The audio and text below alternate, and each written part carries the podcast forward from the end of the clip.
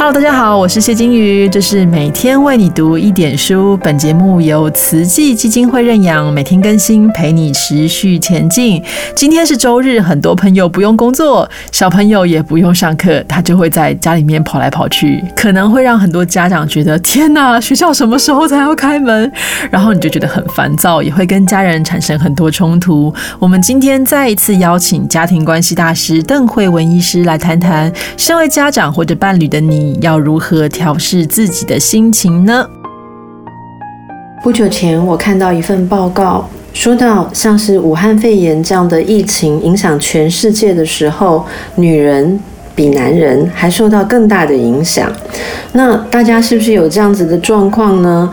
例如，如果是学校停课，或是在家工作的时候。你有没有待在家里，然后觉得每一件事情都做到完美、做到极致，快要把自己累死的一种心情呢？那在这种心情之下，如果不照顾自己的极限，让自己过度承受压力，最常出现的问题就是会有负面情绪。其实很多的家人都会觉得。啊，我宁可妈妈啊，或者说老婆啊，有的当然是老公了哦。我宁可你事情少做一点，可是少念我一点，不要有那么多的不满，可以吗？很多事情简单做就可以了。你做的那么完美，你照顾我照顾的很好，可是你也骂我骂的好凶哦。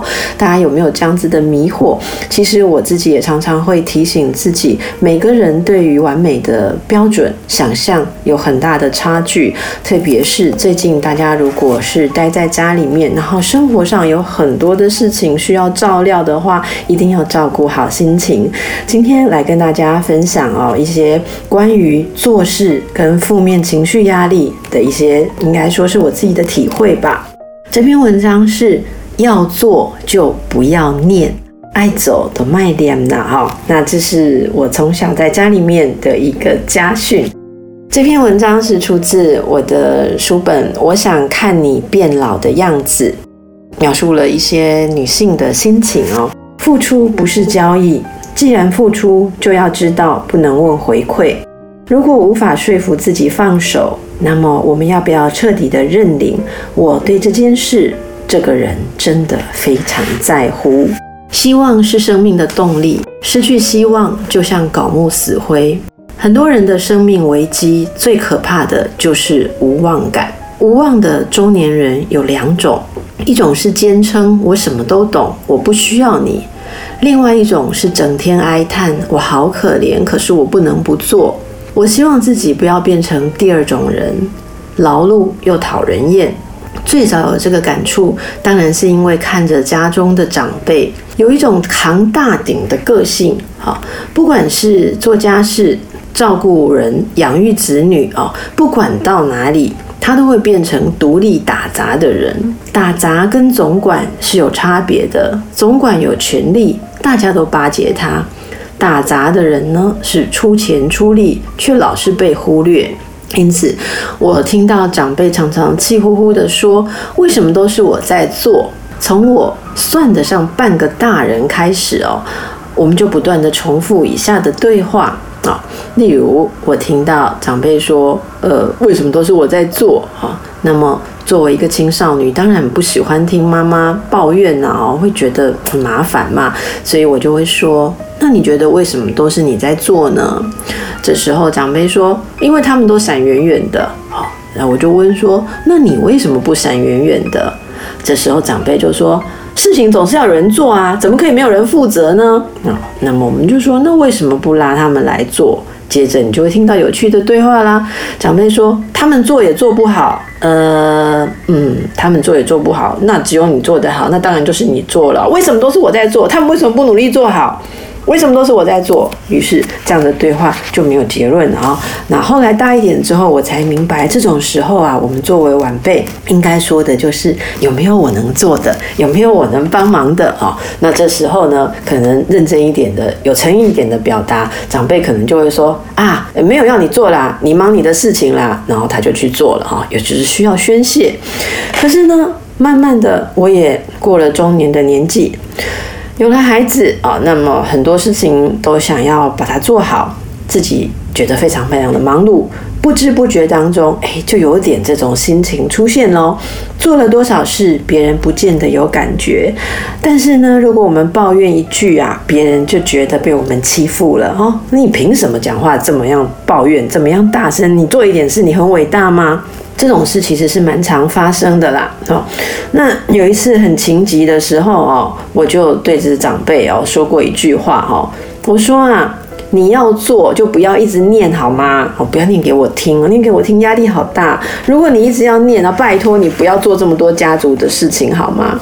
没想到啊，这句话一说，对方就冷静下来了。我已经有好多年没有听到长辈抱怨说为什么都是他在做。没想到呢，这几年熟悉的对白出现了，结果角色兑换，瞪着牛眼，大声嚷嚷说：“为什么都是我在做的？是我啊！”那这次就换成我家的长辈淡定的听着，等到我念念念念到没力的时候啊，他就很得意的说：“要做就不要念，要念就不要做啊！”哈，我一听到这句话，觉得说：“啊，天哪，这不是二十年前我讲的话吗？你看，知道容易，轮到自己时却做不到。”这时，我的长辈轻松的说：“等你够老，就做得到了。够老是什么意思呢？啊？”也许够老，就是觉得说我管的事情够多了哦，我没有要在意那么多事情了，或是觉得事情多到已经没有办法再应付了啊？难道我们一定要老到这样才能停止在付出跟抱怨之间的纠结吗？通常在我们的抱怨底下存在着我们不想承认的东西，例如责任，为什么都是我在做？这种事情，如果你自己真的没有责任，那么做起来算是布施。你不做也不会有人责怪。真的困难的就是我们其实知道这是一个责任，可是，在认领的时候又不完全哦。那做起来很累，就会希望别人能够多一些赞美，甚至多一些感恩。可是感恩。或是赞美都是蛮昂贵的东西，期待别人给我们这样的东西，是我们自己的一种欲求。能够感觉自己是个负责任的人，觉得自己事情做得很好，甚至感觉自己被爱，这其实都是合理的欲求。可是如果有这样的需求，而自己没有办法觉察的话，就很容易做的太多。什么叫做的太多呢？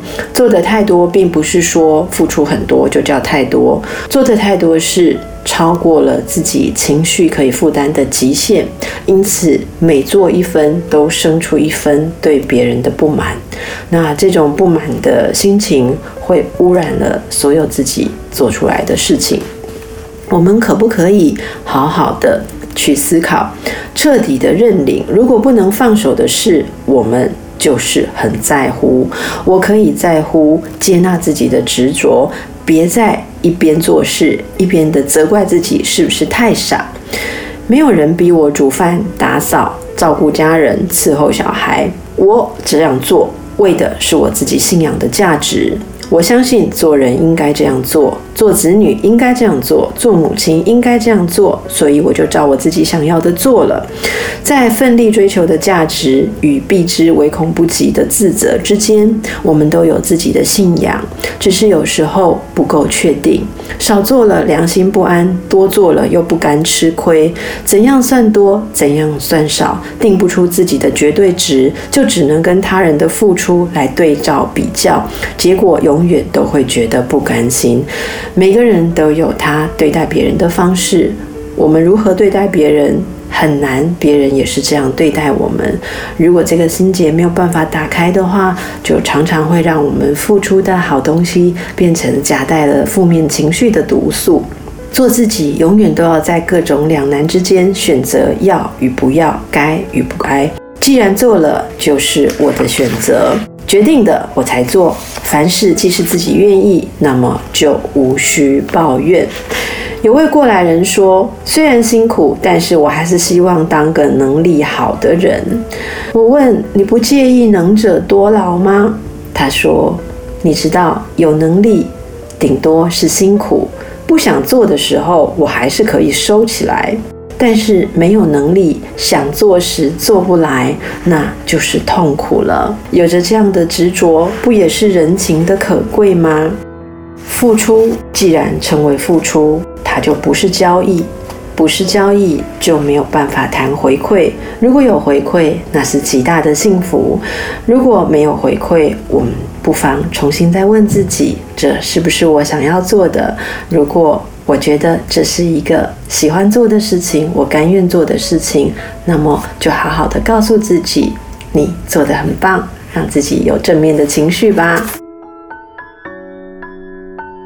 好，谢谢邓医师的分享。邓医师在这篇文章跟他的新作品《我想看你变老的样子》当中，谈了很多身为女性会面对的事，但其实不是只有女性哦，男性也会面对类似的情境。